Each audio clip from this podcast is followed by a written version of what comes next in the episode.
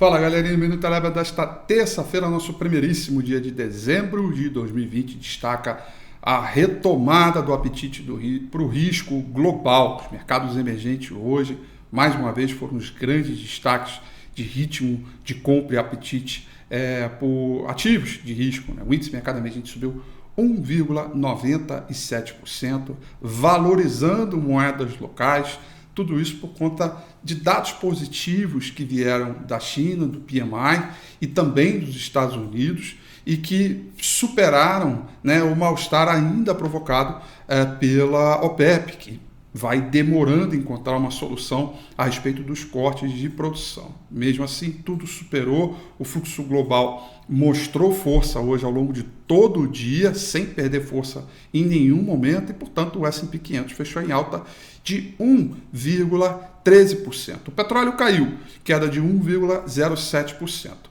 Por aqui, dólar em forte queda, acompanhando a valorização das moedas locais. Por aqui caiu 2,34%, mantendo um ritmo forte, com Vale e bancos é, sustentando o Ibovespa no terreno negativo e que fechou com alta de 2,30%. Destaque positivo ficaram para as ações de Dux, de educação, que subiu 7,90%, e na ponta oposta ficaram para as ações de TOTUS, que caiu 3,70%, seguido uh, de Via Varejo, que caiu 3,38%. Lembrando que o presidente Bolsonaro hoje uh, reforçou a ideia de que não pretende estender uh, o auxílio emergencial, portanto, isso acabou surtindo como um efeito negativo para as empresas de varejistas.